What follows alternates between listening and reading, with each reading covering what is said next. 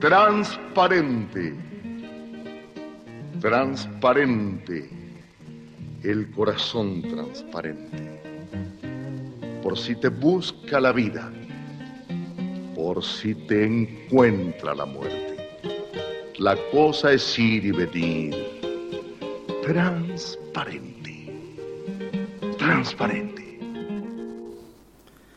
Es decir, que con este pequeñísimo poema del gran poeta, ustedes empiezan el espectáculo ese que tienen, Luciano. Contame un poquito cómo es el espectáculo.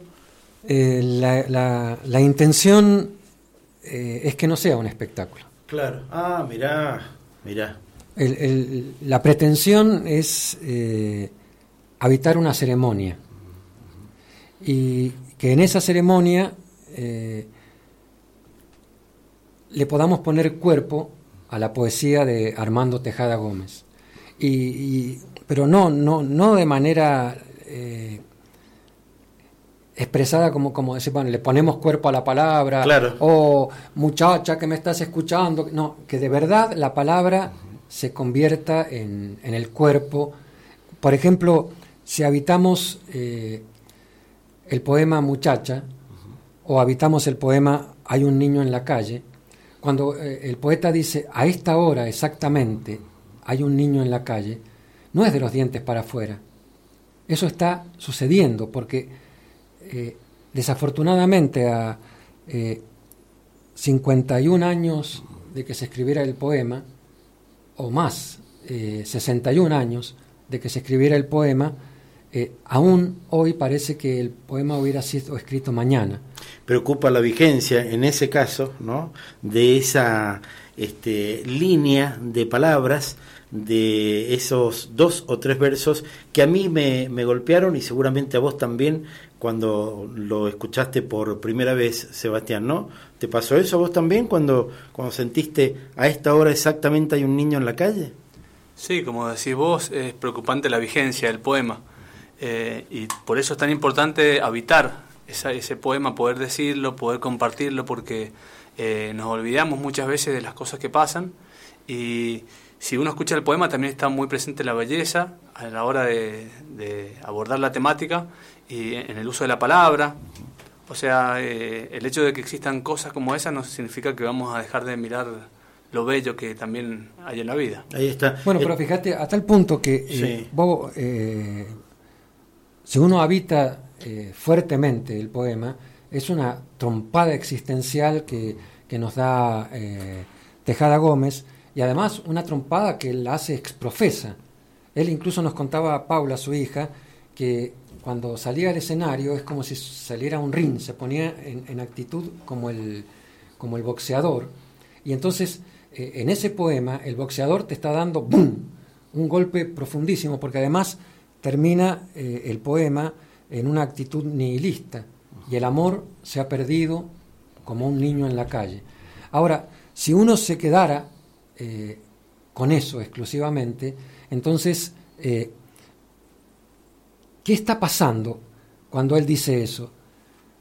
Inmediatamente uno recurre a un poema de él, que es un poema que todos los que nos gusta escribir decimos, pucha, se me adelantó, porque ese poema eh, lo tenía que escribir yo.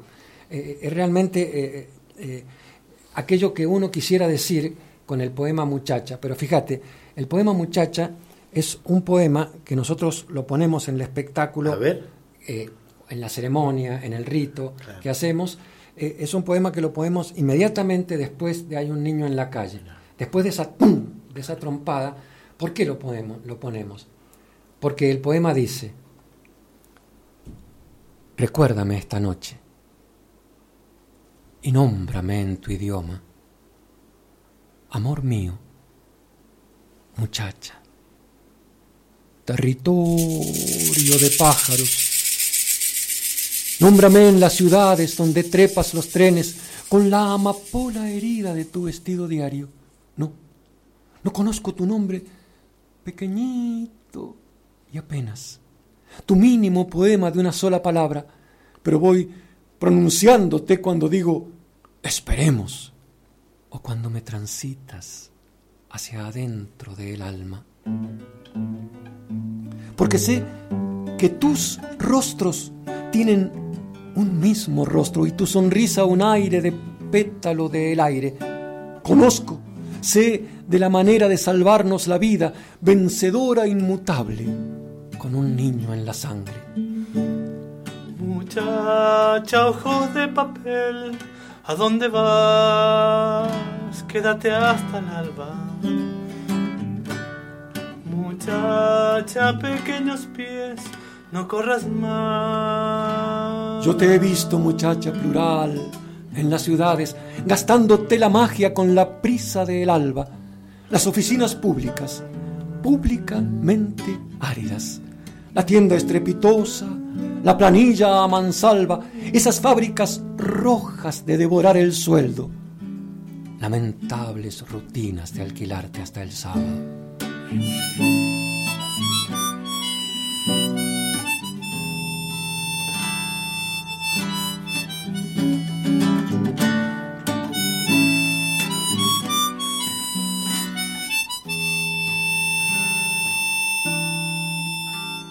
¿Y tú?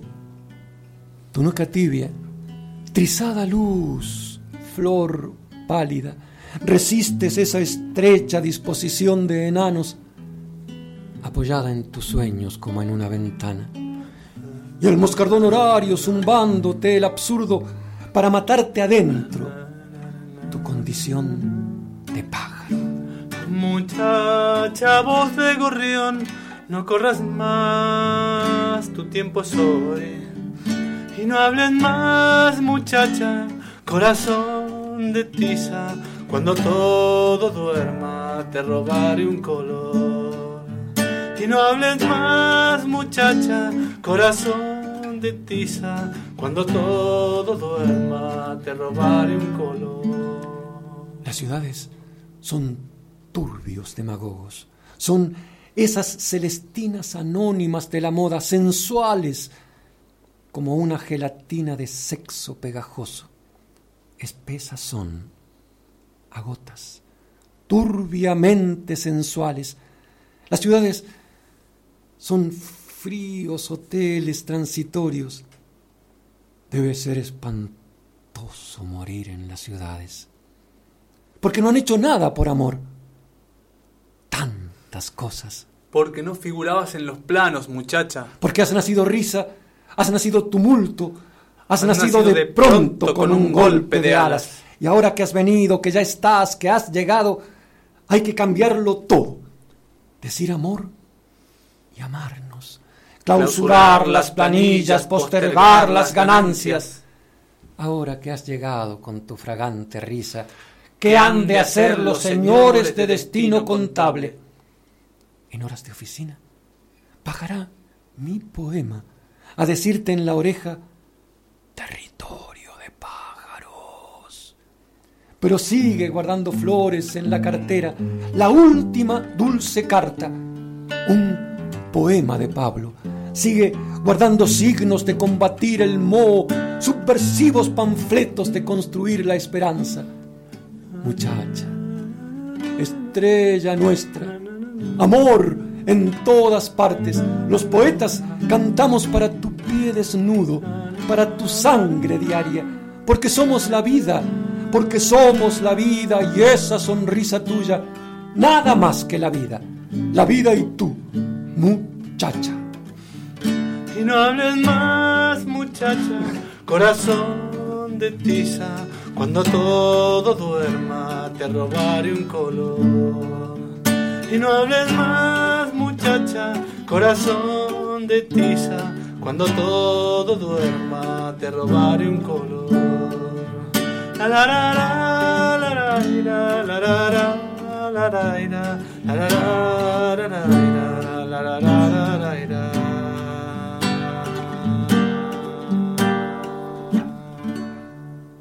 Ya entendí, ya entendí. Sería algo así como Entonces, Latinocracia, homenaje a Armando Tejada Gómez, ¿eh?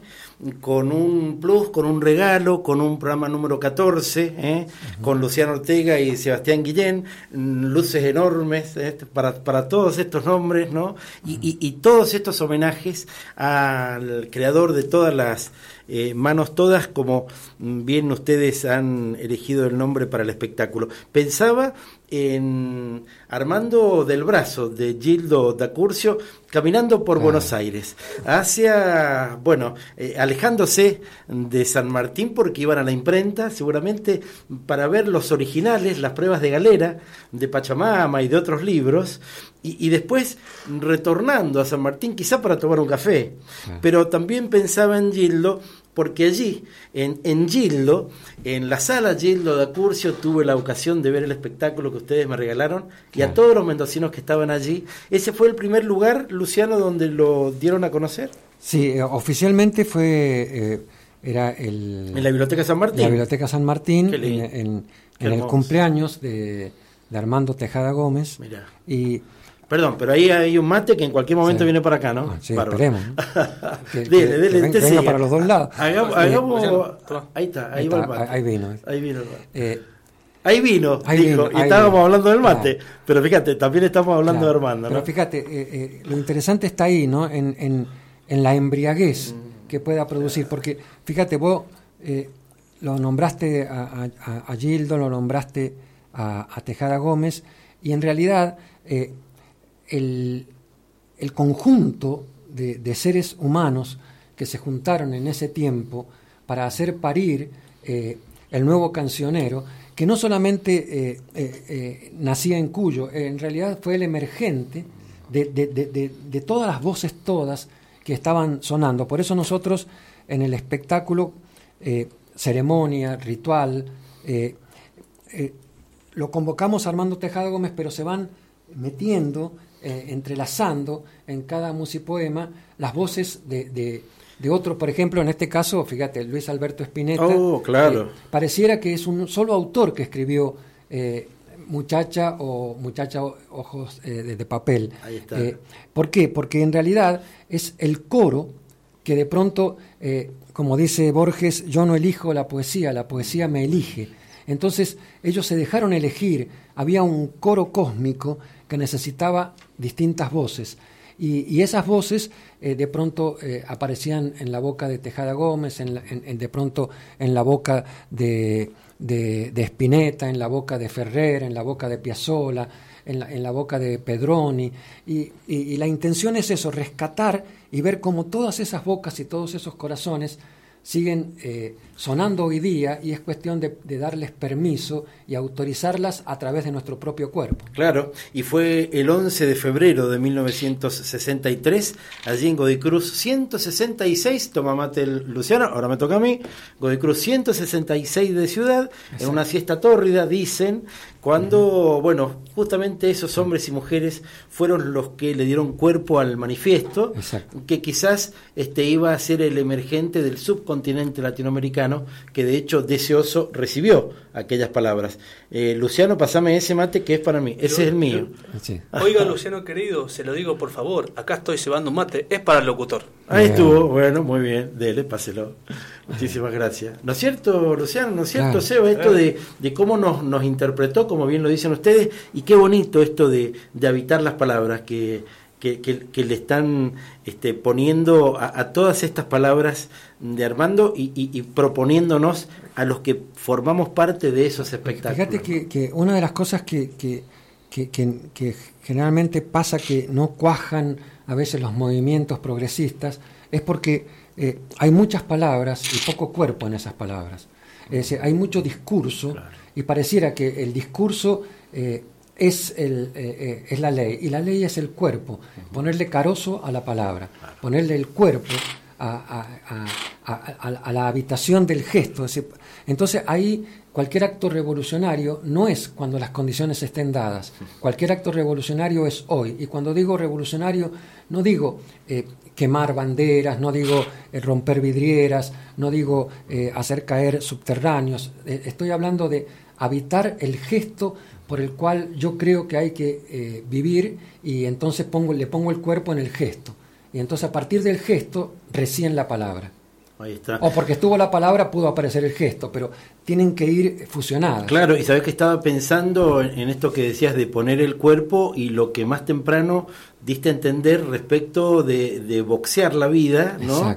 Este, por parte de un hombre que eh, se cansó eh, y, no dejó nunca de boxear la vida desde aquel joven, desde aquel niño este, que, pedía monedas, seguramente, y, con todas las actividades que desarrolló en su vida, entre otras, fue boxeador. Claro, claro. fíjate que eh, boxear la vida, pero desde un lugar que, que ahí es donde está lo, lo, lo, transformador, es decir, eh, no desde el resentimiento, porque eh, Tejada Gómez le toca vivir y, e imponer su, su poesía, boxear su poesía, en un momento donde había mucha pólvora, donde, donde se creyó que la revolución había que hacerla a los balazos.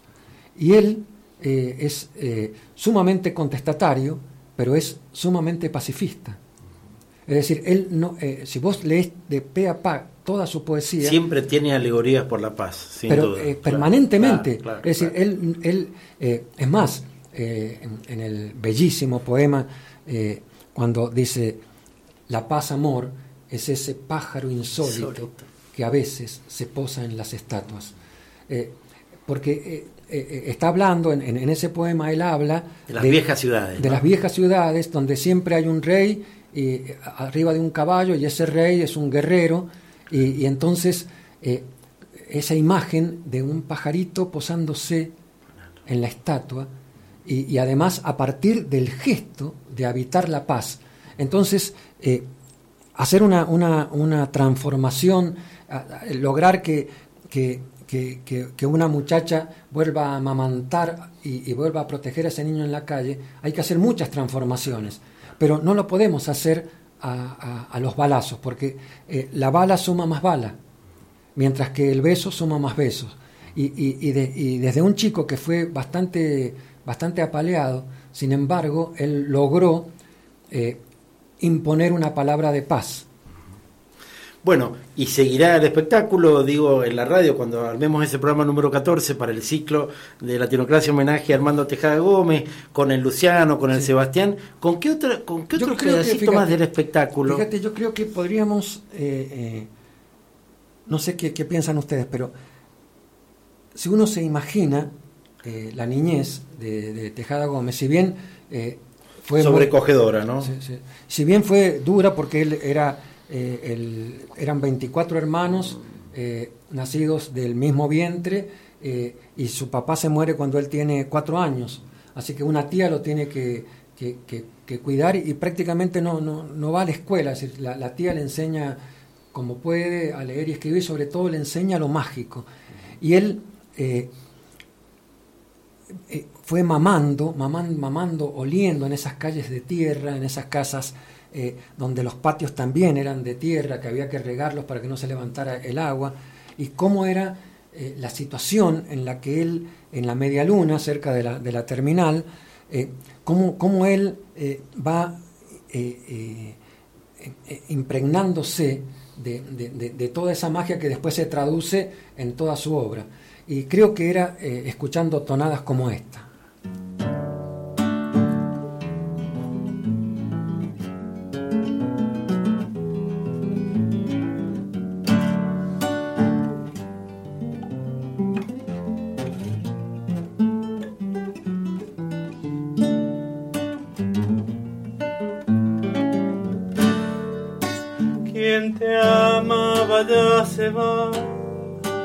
Quien te amaba ya se va, supuesto que otro ha venido.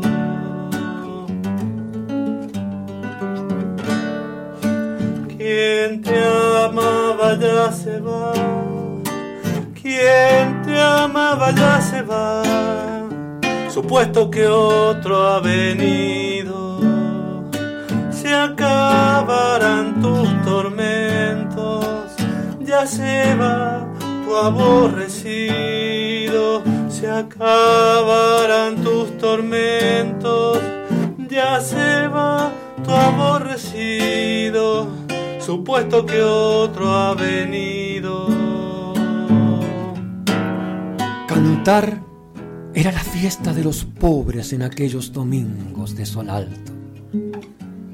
Una misa de júbilo en el vino que aturdía, guitarras en el patio y uno recién nacido a las raíces, cogollo de vivir, recién brotado, arrimaba la sangre lentamente a un rescoldo de coplas y de gallos, hasta aprender por dentro la hechicera antología leve de los astros.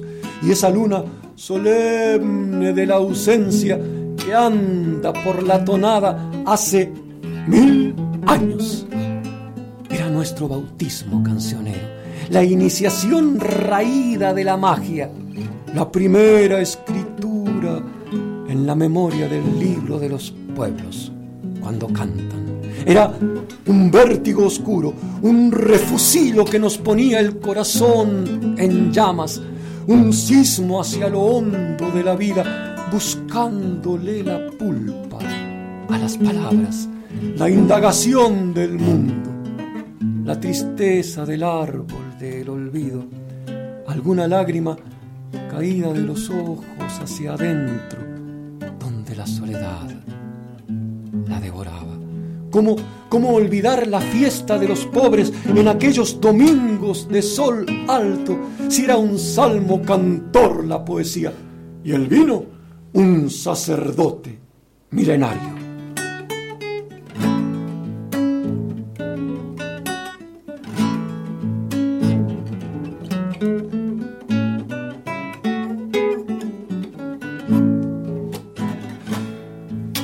El vino pobre entra como Juan por su casa, la casa de Juan. Canta y vuelan pájaros de todos los rincones.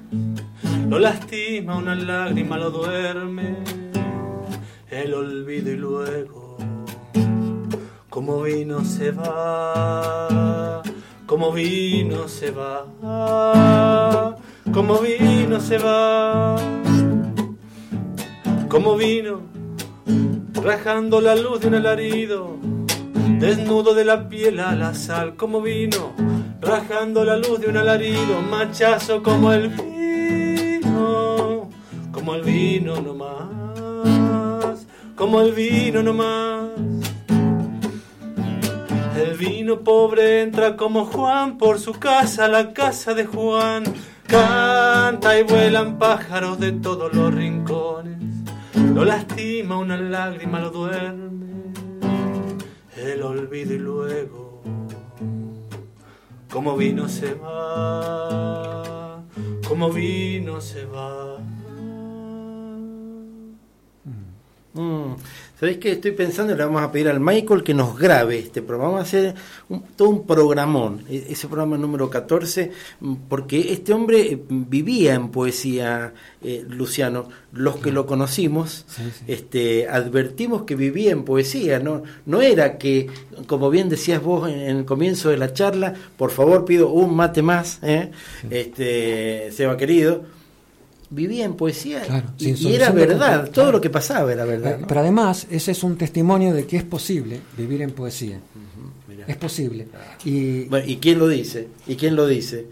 Vos justamente, ¿no es cierto? Tantos años viviendo en poesía y además escribiéndola, editándola y compartiéndola con los amigos. Claro, pero eh, eh, en realidad eh, eh, el misterio, la magia de, de- de- de estar vivo y saberlo, ya eh, eh, eso ya te descoloca de lo prosaico y te, y te sumerge en lo poético. Lo que pasa es que todo el tiempo están distrayéndonos de, eso- ese gesto, nos están sacando De lo trascendente, en Claro, definitiva. porque en realidad si uno se pone a pensar que eh, el, eh, ni los teólogos ni los ateos pueden dar respuesta, es decir, hablan de lo que no saben, porque es inconmensurable ese, ese misterio.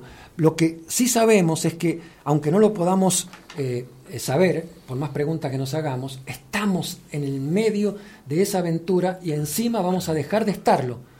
Es decir, eh, eh, tenemos plena conciencia de que en este instante estamos vivos y a su vez tenemos plena conciencia de que vamos a ser eyectados. Es decir, que, que este cuerpo se va a transformar, que, que, que, todas las banalidades, que todos los nombres y los apellidos, que todas las carpetas de antecedentes, que todos eh, eh, los documentos de identidad van a desaparecer porque eh, se, lo, se los va a comer eh, los relojes se lo van a comer todo. Claro, todos finitos, todos, absolutamente todos, finitos. Es, el mayor acto de democracia que ha dado la vida. Claro. Es decir, que por más rey que seas, por más que acumules riquezas, eh, vas a ser eyectado de ese cuerpo. Entonces, habitalo hoy y disfrutalo. Claro, y mientras tanto, uno imagina ese parral debajo del que estaban todos los amigos en torno a esa mujer tan bella que era la Pancha Alfaro, ¿no?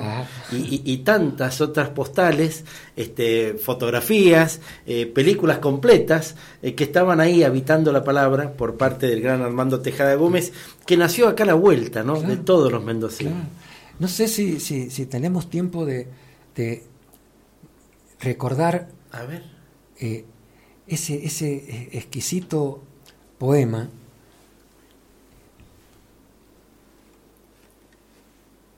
El mediodía huele a su naranja. ¿Estamos preparados para ese? Sí. Porque como está cebando mate, tiene póngale, estamos en la cocina, vamos ¿Ah? charlando. Ahí el, guitarrero se toma el mate que se acaba de cebar él mismo. Este, prerrogativa del cebador, ¿no es cierto? Totalmente.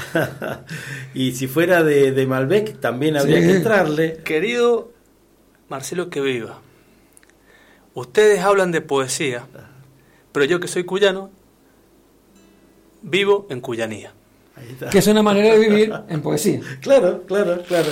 Y por tanto, recordando eso que bien decías. Y eso me lo enseñó mi tía. Aunque me anda faltando el vino, y discúlpeme el remate, tome, Luciano querido, que aquí le cebo un buen mate. Ahí está, estaba faltando eso. estaba faltando eso. Qué bonito. Yo se lo agradezco de corazón y habré de tomármelo con mucha emoción. y uno se pregunta y, no sé cómo se llama la vedette esta que, que hacía los versitos. No, no, diga, no diga la palabra calabró, no diga la palabra calabró, porque estamos hablando de Tejada, pero estoy eh, también pensando lo que debe haber sido el momento este, de, del encuentro entre ustedes, cuando seguramente en, en ese amasado de toda esta argamasa y justo suena mi celular, pareciera que estamos en la cocina de la casa y suena el celular, bueno, que siga sonando, se va a apagar solo en cualquier momento, este, armaron el espectáculo, ¿no? Que se llama Todas las manos todas y que vienen poniendo hace cuánto tiempo, Luciano. Y ya llevamos eh, casi dos años, ¿no? Sí, dos años. dos años. Bien, mira, genial. Fíjate que lo, interesante, eh, ya que apareció eh, esa, esa interferencia. Esa, esa interferencia eh, en la que estamos sumidos todos, ¿no? Pero, fíjate que una de las cosas que Por algo apareció. aprendí, y es que el teatro, la ceremonia, un programa de radio, es un encuentro. Y, y, y, entonces en ese encuentro a veces suena un celular, a, a, veces hay un, el ladrido de un perro, a veces no estamos en el clima en el que otras veces hemos estado. A veces logramos tocar eh, eh, con las yemas de los dedos eh, la poesía y a veces no. Pero lo importante es, como decías vos de Tejada Gómez, y la intención que todos tenemos es habitar y vivir en poesía. Y eso es posible, aunque a veces estemos en una zona oscura en la que no la encontremos. Pero nosotros vamos hacia ella y entonces ella nos va a elegir. Y además, si la poesía por definición es vital, ¿no? También tiene que incluir, por ejemplo, un celular. Claro, ¿No es cierto? Y el canto de un pájaro, ojalá siempre, el augurio de los pájaros que nos regalaste aquella vez cuando hicimos el programa de tele. Y yo ya me enganché y, tomé esa frase y la usé siempre. y siempre te cito. ¿eh? Claro, sí. por, el augurio de los pájaros que por ahí dentro de una cocina no necesariamente están y adentro de una radio tampoco. Pero uno sabe que están afuera. Claro. Y que nos están augurando. El mediodía huele a su naranja. Sobre la mesa fulge un pan reciente y el vino capitán guía su barca. Hoy es día de pago y está pleno. Está sobre el mantel repantigado con un florero gordo en el ombligo, redondo en la ternura de la casa.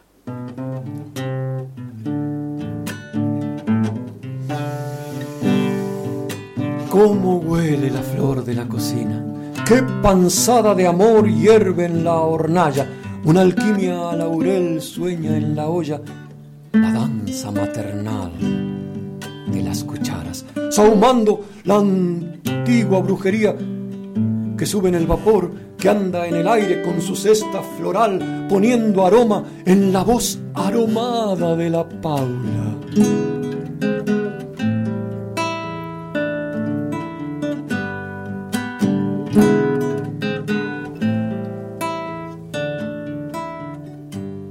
Esta hora llega. Ella lo mira por el ojo guardián de la ventana y él abraza la fiesta de los niños y se viene racimo por el patio, preguntando sucesos pequeñitos tropezando en el perro, a carcajadas, bebiéndose los ojos de los hijos, sintiéndolos crecer entre sus brazos, como sucede siempre a esta hora que el mediodía huele a su naranja.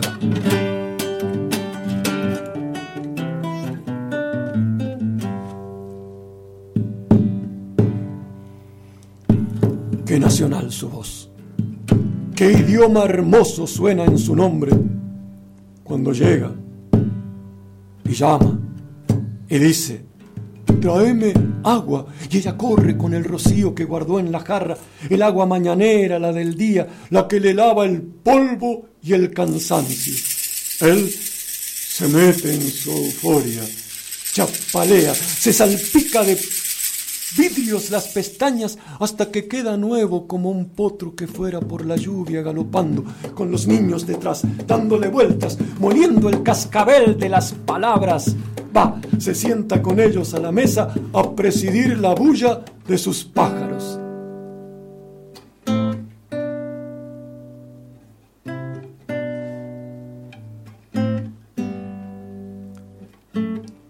Si se vieran vivir si les dijeran que esa es la paz, si fueran a decirles, la paz del mundo vive en esta casa, qué ojos de no saberlo que pondrían, qué fábula de asombro. Pobre Paula, no atinaría más que a servir vino y a ofrecer de lo poco su bocado, porque hasta entender bien qué pasaría, qué haría él en medio de sus pájaros mirando a esos señores en la puerta, oyéndolos decir, la paz del mundo vive en esta casa. Esta es la paz que sueñan los que sueñan. La paz, la paz vive en su casa. Pero no, déjenlos, no tricen esto de algún modo vital. Ellas lo saben. Hoy es día de pago, día pleno el vino capitán canta en los vasos mientras la Paula sirve la comida y el mediodía huele a su naranja. Lo de casarse no es nada. La ollita es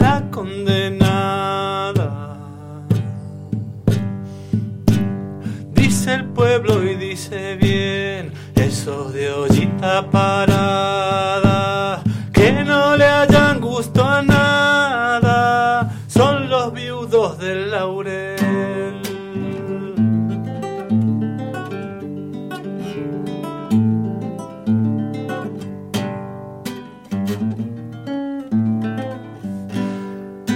Mi abuela que era muy criolla, le echaba amor a la olla cuando paso por tu casa y vuelo aroma romero, es como si por el aire me anduvieras consintiendo. Hojita y laurel, ¿de qué me sirve si como sin él? Ay, ¿cuándo será ese día? Aquella feliz mañana que sin salirnos del sueño nos comamos en la cama. Lo lindo es estar sentados todos en la misma mesa para comer el asado y bebernos la tristeza. Lo lindo es estar sentados todos en la misma mesa, porque si nos desunimos puede volver la tristeza, porque si nos desunimos puede volver la tristeza. Qué belleza, qué bonito. Estaba pensando en la Guerra Fría ¿eh? y en ese hombre que, que, habitó bien habitado el siglo XX, ¿no? Y, y, y, desde este rincón de, del planeta fue emitiendo también sus poemas casi como un periodista, que también fue, Sí, ¿no es sí, cierto? Un cronista de su época. haciendo una cobertura de lo Sí, que sí. le pasaba y, y- y arrancaba quizás eh, detrás de, de- de la fuente que uno intuye enorme, este, sostenida por una de aquellas madrazas, ¿no? este, y acercándose a, bueno, ese mesón tendido ahí entre los pobres que en aquellas épocas eh, podían comer un asado, ¿no? claro. y que también comían una empanada, pero, pero eso como una alegoría del encuentro de las personas, de los seres humanos, de las mentes y de los corazones, Claro. también, por ejemplo, al borde de cada uno de los lugares de cosecha, y qué pensaban, qué sentían y cómo eran Claro. esos seres humanos Exacto. que describió en definitiva Sí, sí. él quizá como ninguno. ¿no? Claro, fíjate que Petzoa dice, en lo chiquito está lo calentito. Y, y cuando uno eh, se enfoca, se enfoca en lo chiquitito, entonces ahí se da cuenta que el compromiso es hoy. El compromiso es hoy. Fíjate que vos, lo- lo- los grandes eh, líderes de, de- de- de la política macabra, los tipos te sacan de lo chiquitito y te llevan a lo macro A lo lejano, a lo lejano y entonces que además ahí es inalcanzable tu participación. Cuando uno es protagonista, la hormiga, eh, entre millones de hormigas, cada hormiguita, lo sepa o no lo sepa, es protagonista de su existencia. Y si la hormiga es protagonista de su existencia, nosotros como seres humanos debemos eh, copiarle a la hormiga, al pájaro, al, al buey, a- a- a- al- y, y ser protagonista de nuestra propia existencia y hacernos cargo aquí y ahora. Y, en- y entonces eso hace que uno se salga del egoísmo y empiece a, a necesitar el coro y a ser parte de ese coro, pero sin perder la individualidad. Y eso en la poesía de Tejada Gómez está todo el tiempo eh, pugnando y, y, y, y haciéndonoslo ver, ¿no? Además, no, no desde, desde la cosa pueril, porque, eh, como decíamos, es- es- esa trompada existencial que es hay un niño en la calle, eh, lo, está demostrando a, pleno. Sin embargo, eh, sigue confiando en el vientre de la muchacha. Claro, y también en las nuevas generaciones, a pesar del dolor este, constitutivo de él y de tantos más, ¿no? Quizás de toda la especie humana en definitiva, eh, pero al mismo tiempo, cuando uno vuelve googleando a encontrárselo, este, advierte que mm, hizo de ese dolor una magnífica obra. Este, por favor, un bate más, señor Sí. guitarrista, eh, que tuvo la gentileza de traer el, el termo y todo. Mirá Claro. qué buena onda. ¿eh? Che, qué lindo. ¿Y cómo fueron armando el espectáculo? Una Sí, armando sí. el espectáculo en torno a la obra de Armando, ¿no? Sí, sí, sí. Y fíjate que en realidad el, eh, el, el método eh, vital que, que, que fuimos pariendo fue el develacionismo. Ajá. Si bien veníamos de... de, eh, yo en, en- en la década del 70 con Fernando López había armado eh, una cosa muy parecida a lo que hacemos con el niño en la calle, pero con, con, otro, con otras... eh, con, con otras canciones que, que, que- que se conjugaban, a- a- algunas incluso son parecidas. Eh, es decir, de- desde esa matriz armamos un espectáculo en el que estaba el poema Muchacha y estaba el poema eh, Hay un niño en la calle con todas estas, eh, con estos otros coros. Entonces, cuando decidimos hacer una obra exclusivamente de Tejada Gómez, allí nos imbuimos de, vamos a dejarnos poseer por la obra de Tejada Gómez. Vamos a abrirnos y que eh, la- la- est- estamos autorizándonos a, que- a- a que aparezca la obra. Entonces fuimos mamando y, y- y- y esperábamos que, que, nos fueran eligiendo, que se fueran metiendo eh, tanto las canciones como los poemas y, que se fueran y se fuera estructurando el, espectáculo sin nosotros frenarlo y sí por supuesto eh, ir mirándolo. Dándole cauce claro, fuimos mirándolo al espectáculo a tal punto que me acuerdo que cuando estábamos casi al, al final se metió una canción que que, compensó todo lo que habíamos hecho y nosotros íbamos mirando qué nos pasaba. En lugar de, por supuesto que proponíamos, poníamos en, en, la olla, metimos todo el, claro, revuelto gramajo, pero después había que seleccionar cuál era el bocadillo que iba a quedar en el plato. Ahí está, ahí está. Y, realmente quedamos bastante conformes con, con, lo que, con lo que quedó. Bien. Bueno, y hay un poquito más, un poquito más del espectáculo que, me quieran. No sé cómo andamos con los tiempos. Este, no sé cómo andamos con los tiempos. ¿Estamos ahí? ¿Cómo andamos? Ya estamos, estamos ahí casi que en el. Dígame, ¿tres qué? ¿Tres qué? Ah, bueno, estamos ahí casi, casi que ya vamos a tener que ir cerrando. Vamos a tener que ir cerrando. Me parece, nos, nos están quedando unos minutitos nada más. ¿En, ¿En, qué lugares han podido darlo a conocer al espectáculo, Luciano? Bueno, en realidad, eh, es, ese día que vos lo viste en la biblioteca eh, San Martín, eh, nosotros decidimos que para parirlo allí era necesario eh, no, no, no entrar en frío, sino que tuviéramos algún chequeo con el espectáculo. Entonces lo hicimos primero en la casa de Rosita Viudés, que es la que me acercó a mí el primer, me regaló el libro Profeta en su tierra, y, y entonces ella tiene una casa hermosa que se presta y allí, en, el living de esa casa, hicimos eh, eh, la función. Después la hicimos en el barrio La Favorita, que ahí fue la Paula, la hija de Tejada. Después lo hicimos en un CENS para 100 eh, chicos que estudiaban en el secundario, chicos grandes, gente mayor. Y después lo, presentamos allí, después lo llevamos a Buenos Aires a la Feria del Libro, lo, hicimos en la Casa de Mendoza, lo hicimos en la casa de Norma Aguirre en... Eh, ¿Cómo se llama? en Temperley. En Temperley.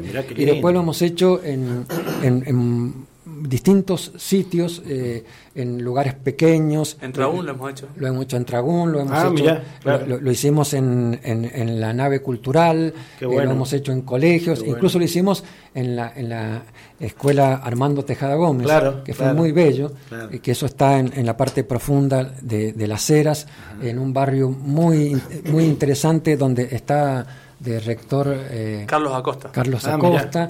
y, fue una experiencia eh, vital muy, muy fuerte. Es decir, que este es un espectáculo que con dos sillas y una mesita donde están todos los instrumentos que usa Sebastián, lo podemos hacer en el Teatro Independencia, lo podemos hacer en, un, aula, lo podemos esa es la gran ventaja que tiene. Y dos grandes artistas, ¿no es cierto?, en torno a la obra de uno de los bates más importantes en lengua española sin ningún lugar a dudas, que fue nuestro, que lo conocimos y que cada vez que eh, lo mencionamos, tan solo revisitando su obra, se deja y, nos deja lo mejor y al mismo tiempo, si bien tantas veces negado, ¿no?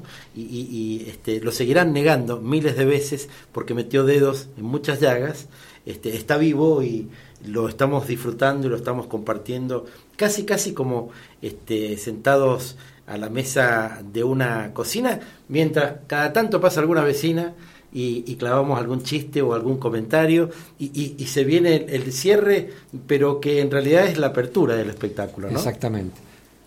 Y, yo creo que eh, si bien no hay que olvidarse que a esta hora exactamente hay un niño en la calle, también está el vientre de la muchacha plural para intentar rescatarlo y en esa pulseada andamos.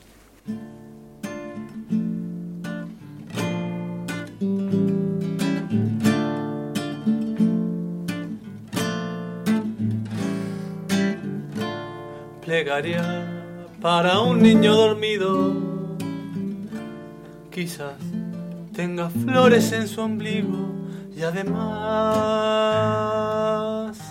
en sus dedos que se vuelven pan, marcos de papel sin alta mar. Plegaria para el sueño del niño, donde El mundo es un chocolatín, ¿a dónde van? Mil niños dormidos que no están entre bicicletas de cristal. Se ríe el niño dormido. Quizás se sienta gorrión esta vez, jugueteando inquieto en los jardines de un lugar que jamás despierto encontrará. A esta hora, exactamente, hay un niño en la calle. Le digo amor, me digo, recuerdo que yo andaba con las primeras luces de mi sangre vendiendo una oscura vergüenza, la historia, el tiempo.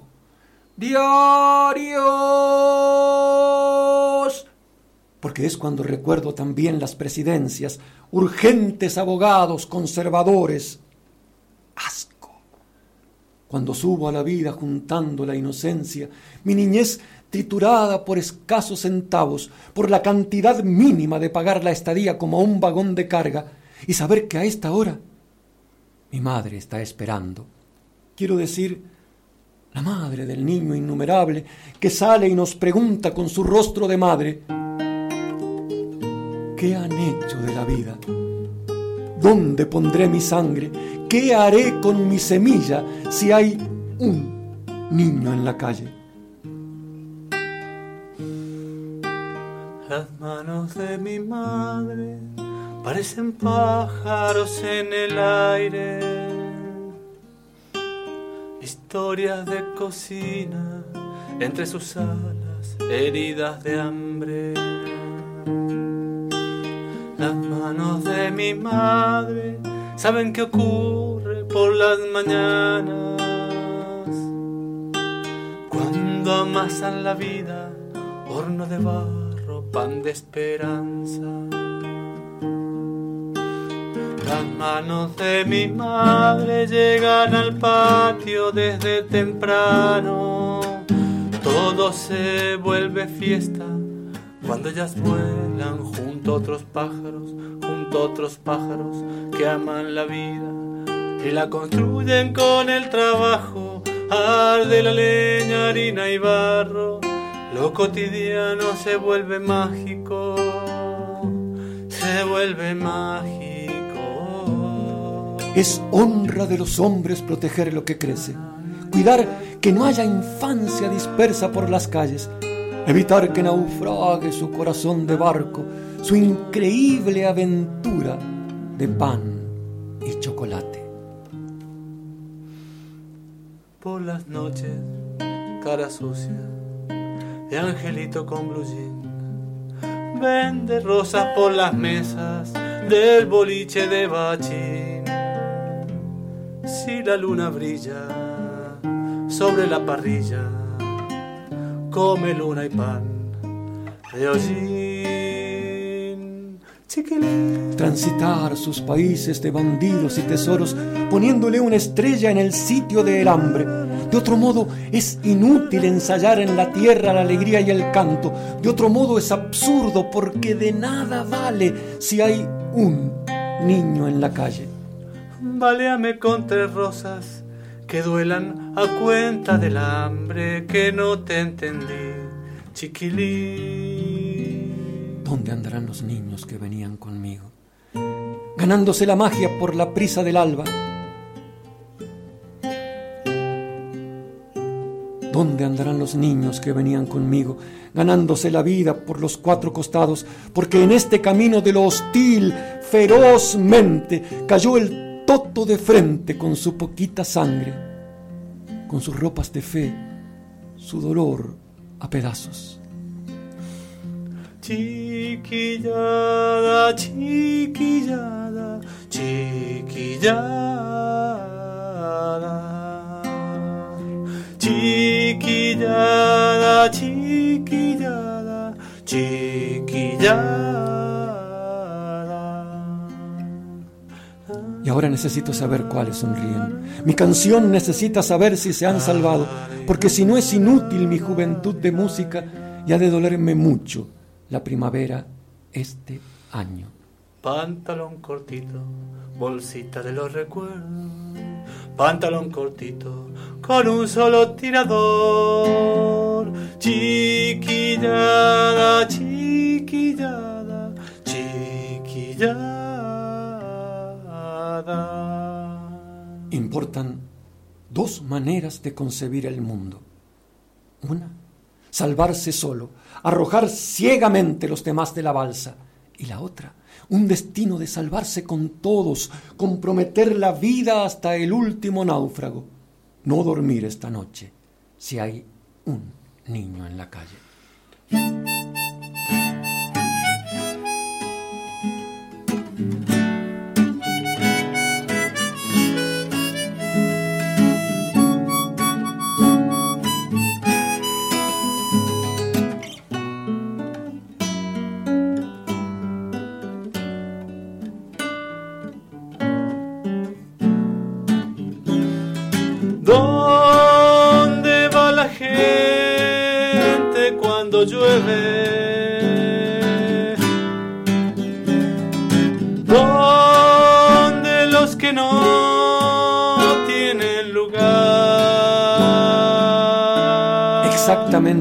Si llueve en las ciudades, si desciende la niebla como un sapo del aire y el viento no es ninguna canción en las ventanas, no debe andar el mundo con el amor descalzo, enarbolando un diario como una ala cansada, trepándose a los trenes, canjeándonos la risa, golpeándonos el pecho con el ala quebrada.